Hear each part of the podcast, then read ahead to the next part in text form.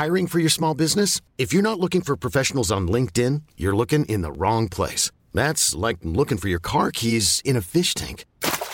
LinkedIn helps you hire professionals you can't find anywhere else, even those who aren't actively searching for a new job but might be open to the perfect role. In a given month, over 70% of LinkedIn users don't even visit other leading job sites. So start looking in the right place. With LinkedIn, you can hire professionals like a professional. Post your free job on linkedin.com slash achieve today.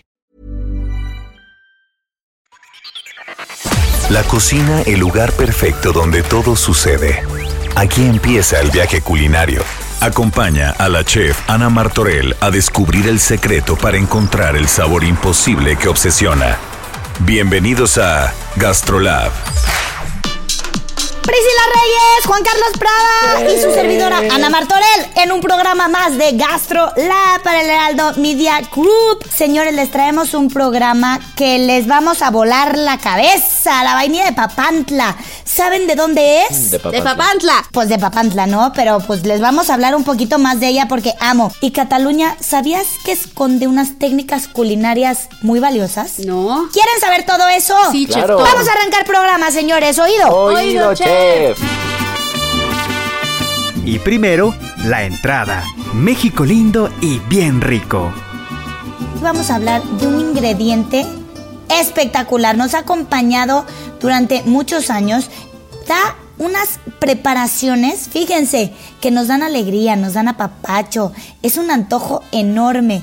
Vamos a hablar hoy de la vainilla Me van a odiar, en chef. México. ¿Por qué te vamos a odiar, Priscila? Reyes? Porque a mí no me gusta. No, ¿cómo, nada, Ni Priscila? cómo huele, ni cómo sabe, es demasiado dulce para mí, pero entiendo, entiendo, entiendo lo que es la vainilla, es oro puro. A ver, volteame a ver. Te veo. ¿La vainilla que tú estás hablando es la esencia de vainilla o no te gusta la vainilla, la vaina? Muy buena pregunta, jamás he probado la vaina. La esencia es la que no me gusta. Ok, ojo, esto es importante tocar. Muchos de ustedes a lo mejor han visto una trufa, el hongo, pero también existe el aceite de trufa. Cierto. Sabe distinto. Ok, he tenido la suerte de oler de cerca los dos. No tiene nada que ver el olor del aceite de trufa de la trufa. El aceite de trufa no es mucho más potente que la trufa. Lo mismo pasa con la esencia de vainilla. Ok. Ok. Cuando tú hueles la esencia de vainilla es súper dulce, súper potente, no gusta. Cuando tú haces una preparación con la vaina, la vaina es otro sabor, Priscila, ni siquiera es dulce. Prometo probarlo. Uf, sí es rica, es rica, Pris. Es, es, es muy suave y les voy a decir, ojo, para que todos los que nos estén escuchando, tú pones la vaina que tienes que partir a la mitad. Dentro de esa vaina hay partículas microscópicas, puntitos negros.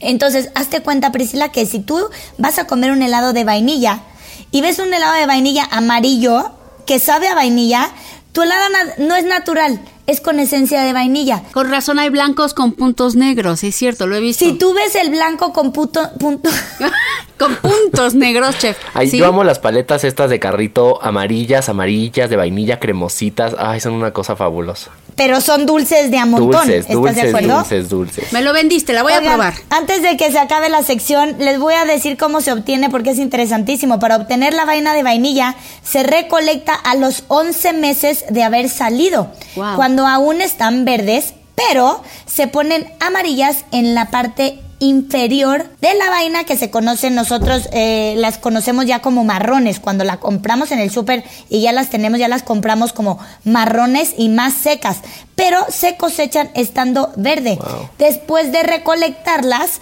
se ponen a curar al sol durante tres horas y se doblan toda la noche y así se consigue este color tan característico de nuestra vaina Wow. Oye, chef, y hay mucha gente que aún no sabe que se consigue de la orquídea de la vainilla. Eso, no eso sí me encanta. Yo no sabía. Wow. Oigan, ¿han visto, al- ¿han visto alguna vez una orquídea de, de la vainilla? No. Sí. No, híjole, los invito de verdad, métanse a internet ahora que tenemos tiempo y vean la orquídea de la vainilla. Claro, chef. Oigan, ¿escuchan como yo?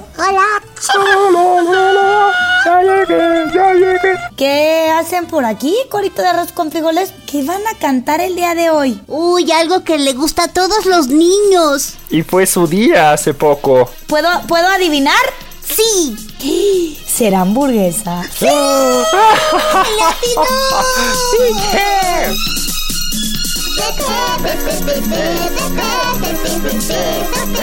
Pepinillo, un pepinillo a echarle, quema de huevo a la carne.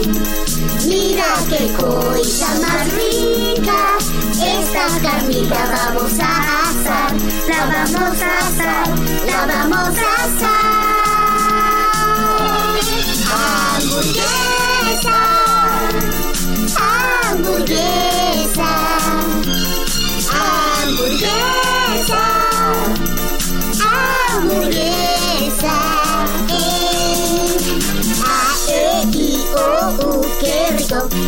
A, E, I, O, U, Cresco. A, E, I, O, U, Cresco. Dame mi hamburguesa, ya me la quiero comer. E, e, e, e, e, e, e, Dame mi hamburguesa, ya me la quiero comer. E, e, e, e, e, e, e, Con la quiero yo, con aún mejor. Algunos mayonesa piensan que es un pecado. Hamburguesa, hamburguesa, mm, hamburguesa.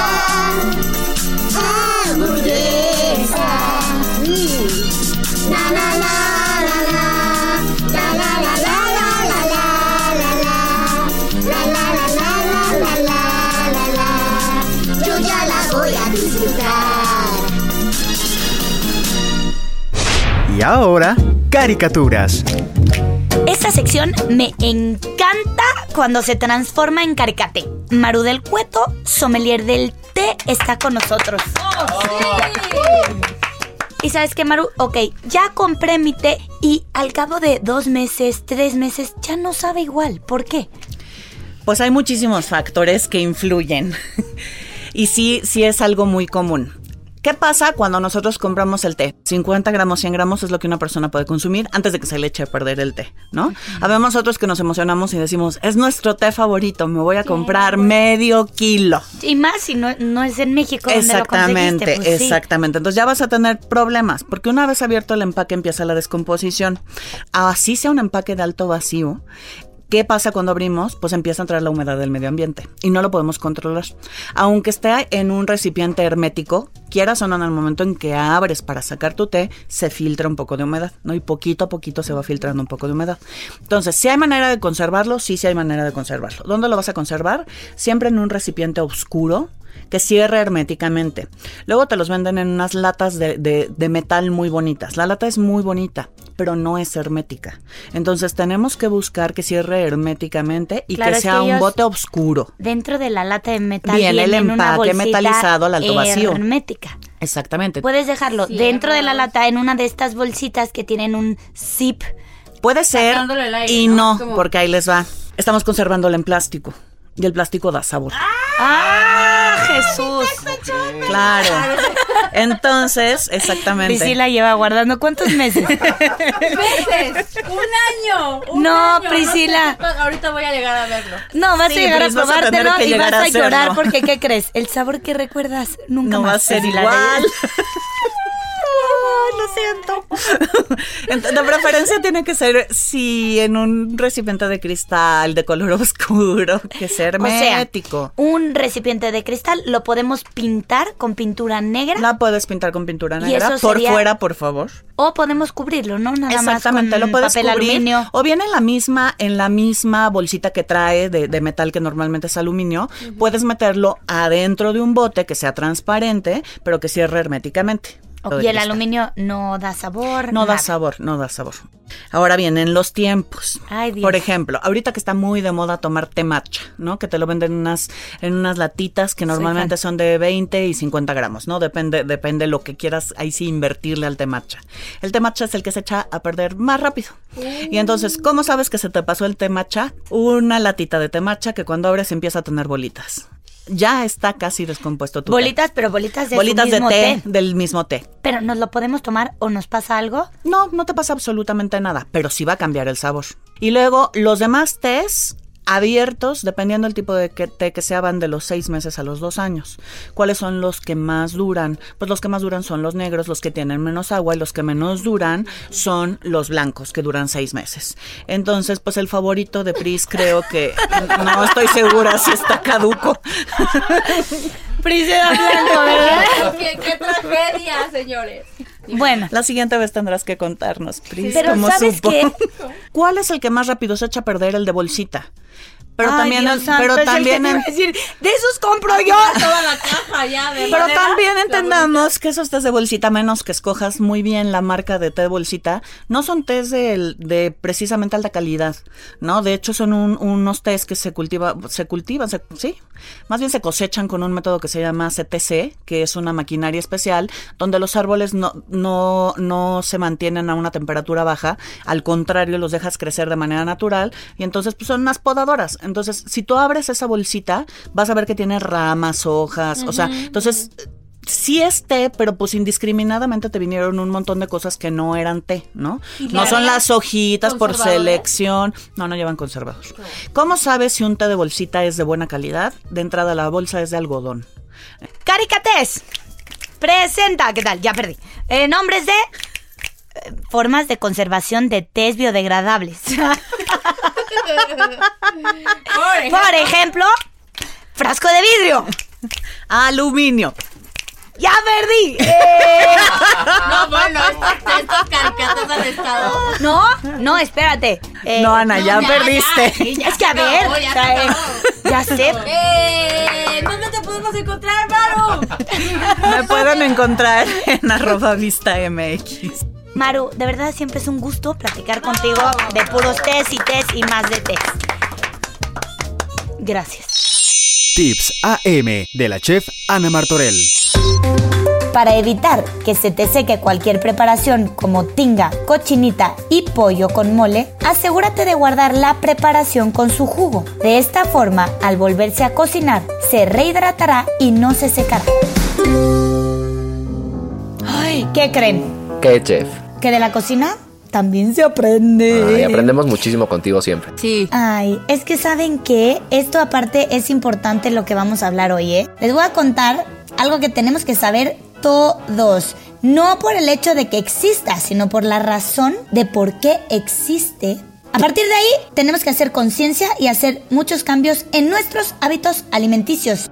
El 28 de mayo, como todos los años, se celebra el Día Mundial de la Nutrición. Bien. Y como ya lo expresa, es un día que se ha hecho sobre la base que la población tiene que estar nutrida y bien alimentada. Híjole, algo tan difícil en nuestro mundo, ¿eh? Qué difícil y cómo ve- veíamos que es el derecho de todos, ¿no? O sea, es, es algo que tiene que ser ya, o sea, obligatorio y pues que no, no ni siquiera deberíamos estar discutiendo. Y sabes qué? Tenemos, tenemos que mejorar los hábitos actuales y tenemos que luchar una contra la obesidad y el sobrepeso, que la verdad es que es justo en este momento se está viendo lo importante que es Estar bien nutrido. estar bien nutridos y haber estado de verdad al pendiente con tiempo de nuestra nutrición, de nuestra alimentación.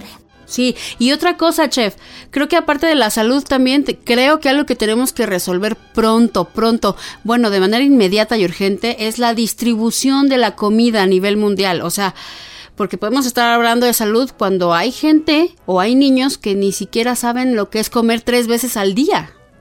Claro, claro. Eso es tristísimo, Priscila. Y sabes qué, digo, no nos vamos a poner, es un programa de entretenimiento, pero es muy triste cuando tú estás tirando comida que a muchos les falta. Es brutal.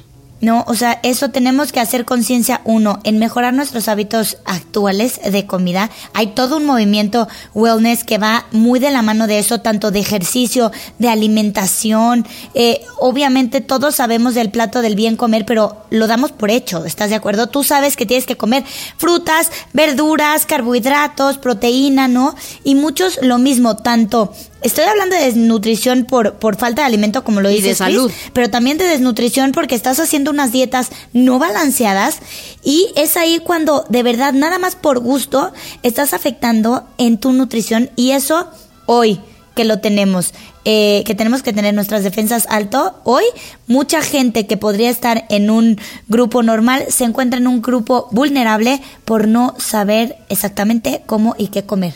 A ver, los pilares de dicha ideología son, uno, tenemos que aumentar el consumo de frutas y verduras. Dos, consumir alimentos esenciales para lograr una dieta equilibrada. Tres, reducir el consumo de comida preparada y de gra- grasas trans. Y cuatro, aumentar el consumo de los superalimentos. Con estos pilares, si los llevamos al pie de la letra, nuestra nutrición va a mejorar muchísimo. Menos procesado, más natural. Dejar comida, dejar comida chatarra, ¿no? Se vale un gustito de vez en cuando, pero dejemos la comida chatarra. Y hoy superalimentos, aparte de superalimentos, ya hemos hablado muchísimo, el amaranto, ¿no? No tenemos que gastar los miles de pesos en cosas que no tienen sentido. ¡Vámonos! Uy, es mi momento favorito del día, el juego en el que siempre pierdo. Hoy con buena actitud. Qué bueno que seas positivo, JC. ¿Están listos para jugar un juego inolvidable? Listos. Listo, chef. La carne bien cocida es más saludable para el cuerpo. Sí. Falso. Para Priscila es un mito y para Juan Carlos no es un red. Ok. No te fíes de las creencias que afirman que la carne, cuanto más hecha, es mejor. De hecho, la proteína de la carne se absorbe mejor en el organismo si está a medio hacer que cuando está dura como un zapato. Gracias. Uy. Ok, uno. Bueno, vamos, seguimos, seguimos. Un punto para Priscila Reyes, cero puntos para Juan Carlos Prada. Empieza esto como todos los sábados y domingos y días del fin de semana. Debes lavar la carne antes de cocinarla. No, Cierto. falso. Eh, Depende mito. de qué carne. ¿Carne de qué? ¿De ave? ¿De res? Mito, mito, mitote. Da igual, carne. O sea, no tendrías por qué decir que una sí o una no. ok, verdadero, porque el pollo sí se lava. Ok. Algunas normas de higiene en la cocina recomiendan lavar la carne antes de cocinarla. Esta creencia no aporta nada beneficioso para ese alimento.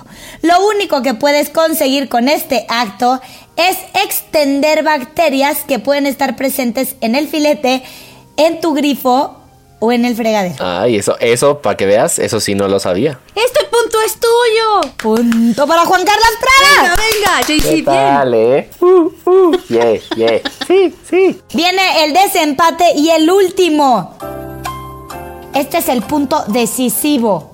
¿Las papas enteras son mejores para hacer el puré de papa? ¡Mito! Sí, verdad, realidad y yo siempre defenderé que sí. Y ahora explico la razón científica para que aunque la respuesta sea contraria, yo pueda obtener mi punto merecedor. Ay, ahí vamos. A ver, explica, chef. Son muchos los aficionados a la cocina que recomiendan utilizar papas enteras Recomiendan. para conseguir un mejor resultado para preparar el puré de papa.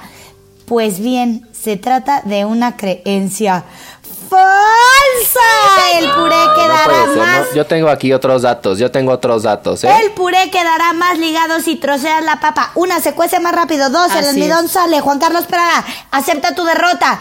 En este punto, Priscila Reyes Oh, sí. es la ganadora. Pero chef, ¿no se supone que si dejas la piel, el almidón se queda y por ende cuando ya la, o sea, mueles, entonces queda más ligado? Punto número uno. La piel se queda en la papa porque tiene mucha fibra y es muy bueno. Aunque te arruine el color perfecto de tu puré de papa. No más. Si no, estás quitándole nutrientes a tu papa y please, dejen de hacerlo. No lo Yo hagan. insisto que en el agua se queda en almidón. Quien esté conmigo, por favor, mande un mensaje a arroba chefana Martorell o arroba heraldo gastrolar y hagamos juntos de este mito algo verdadero. Gracias. ¿Y tú quieres, almi- tú quieres el almidón en el puré de papa? Claro que no. El almidón es lo que te hace que el puré esté todo... Él lo quiere, chef. Él, se- él, él quiere, él quiere ponerse botijón con ese puré. Por eso engordas, Juan Oh, Carlos bueno. Prada. Ay. Puros juicios aquí, puros juicios.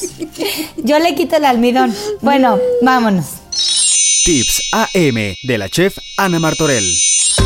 Deja de pelearte con el aguacate o mango para poder pelarlos. Simplemente córtalos de manera vertical y separa las dos mitades. Separa el hueso y simplemente exprime.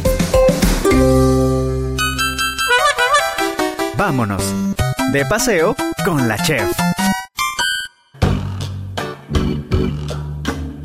Nos vamos. ¡Ay! Ay, nos vamos, nos vamos, nos vamos. ¿A dónde nos llevas? Ay, ahorita a ningún lado, Priscila Reyes, porque estamos, estamos en cuarentena. Bueno, pero en la, en la imaginación, en la imaginación a dónde vamos a viajar como los Muppets Baby. La gente, la gente se viste de lunares. Amarillos, chiqui chiqui, pico pico. Vestido de holanes, lunares. Sevilla. Bueno, sí, en Sevilla también, pero bueno, vamos a España ya general, ¿no? ¡Y ole! Nos vamos a Cataluña, que sí es parte de España. Qué bonito, dos veces en España, mira, Oh, oh, oh, aquí hay qué como raro, que- ¿eh? ¿Será que la chef es de por un ahí? poco de corrupción. Yo también veo aquí algo extraño.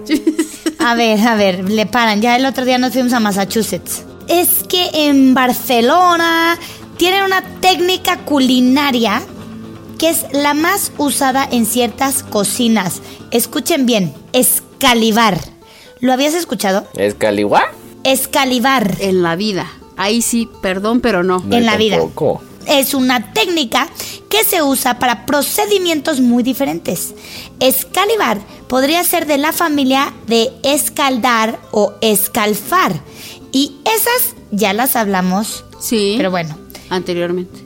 hay diferencias, sí se parecen, pero sí hay diferencias, ya hablamos de ellas. Escalivar es un proceso que se usa mucho en Cataluña, España, y es poner algún alimento directamente al fuego. Por ejemplo, la berenjena, la papa, el camote, el chayote. La tortilla, la tortilla. Pues, bueno, nosotros le llamamos tatemar. Ah, exacto. ¿No? Chef, yo te he visto hacer eso con la berenjena. Ajá. La berenjena pone directa al carbón.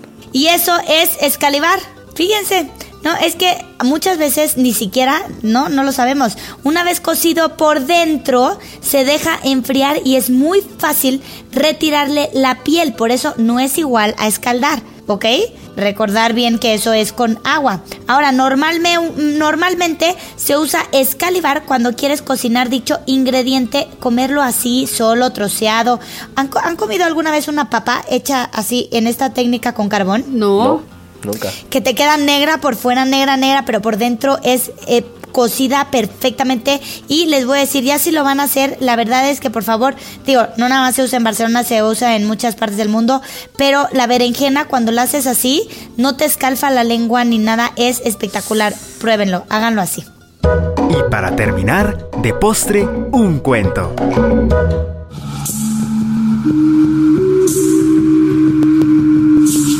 Cuenta, híjole, ya empezamos con los montos. Pues ahí les van. Quetzacoponcisa. ¿Lo puedes decir tres veces? Anda. Zacoponcisa, Zacoponcisa, Zacoponcisa. ¡Eh! Eso. Qué bien, chef. Zacoponcisa, hija de unos nobles totonacas que vivían en Tajín. Cierto día, la joven fue a dejar una ofrenda y se encontró a Xactán Axga, de quien se enamoró a primera vista. Era un amor difícil, pues Xcacán era pobre y vivía en una choza rodeada de tierra. A pesar de las diferencias de clases sociales y el murmullo de la gente, se veían casi diario para vivir su amor. Ay, qué romántico.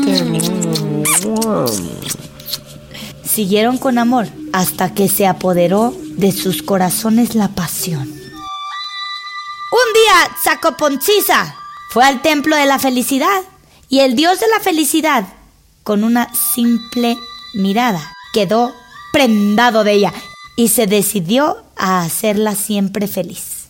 La joven lo rechazó, pues su corazón le pertenecía a otro. Ante esto, el dios se llenó de enojo y amenazó destruir Tajín. Ante esto, la joven accedió, pero un día intentó escapar con su enamorado.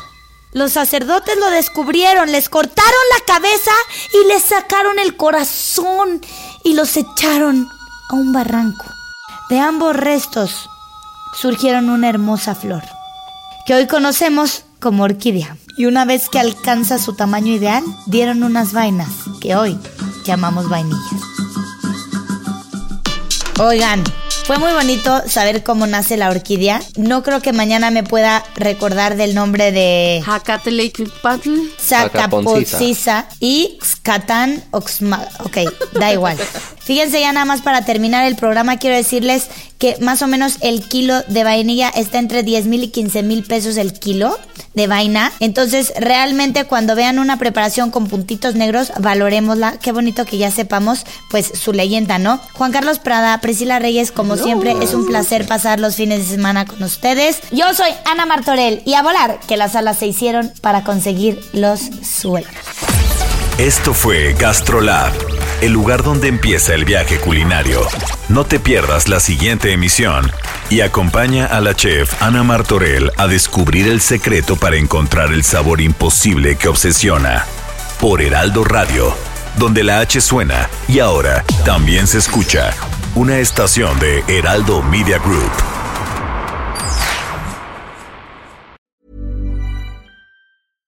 Ever catch yourself eating the same flavorless dinner three days in a row?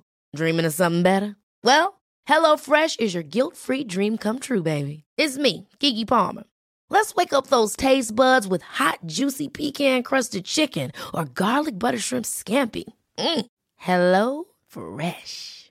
Stop dreaming of all the delicious possibilities and dig in at HelloFresh.com. Let's get this dinner party started.